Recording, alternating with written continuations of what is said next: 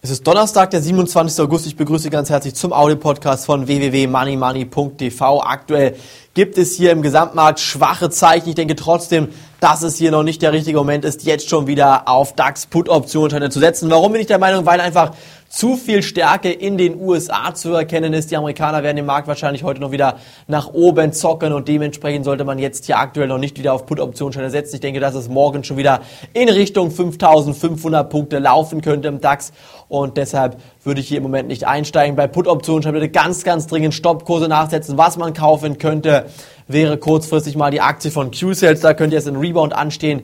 Die ist heute ähm, satt im Minus unter 10 Euro. Ich denke, morgen kann es mal raufgehen. 10,30, 10,40, 10,50 so. 3, 4, 5 Prozent können hier möglich sein. Ansonsten denke ich, hier ist derzeit nicht viel los. Die Konjunkturdaten äh, überzeugen auf der einen Seite schon, auf der anderen Seite muss man mal sagen, warum sie überzeugen. Und da komme ich zu dem Entschluss, dass das nur dadurch möglich ist, dass letztendlich die Konjunkturdaten durch die Konjunkturpakete aufrechterhalten werden können bzw. stabilisiert werden. Und wenn diese Pakete auslaufen, dann gehe ich davon aus, kommt ein nächster massiver Einbruch in der Realwirtschaft und im Bankensektor. Dementsprechend sollten Sie ja bitte hier auch jetzt aktuell nicht mehr allzu kräftig auf fallende Aktienmärkte, Entschuldigung, auf steigende Aktienmärkte setzen. Von mir war es das heute Morgen. Jetzt weiter. Danke, dass Sie reingehört haben. Tschüss, bis dahin. Auf Wiederhören.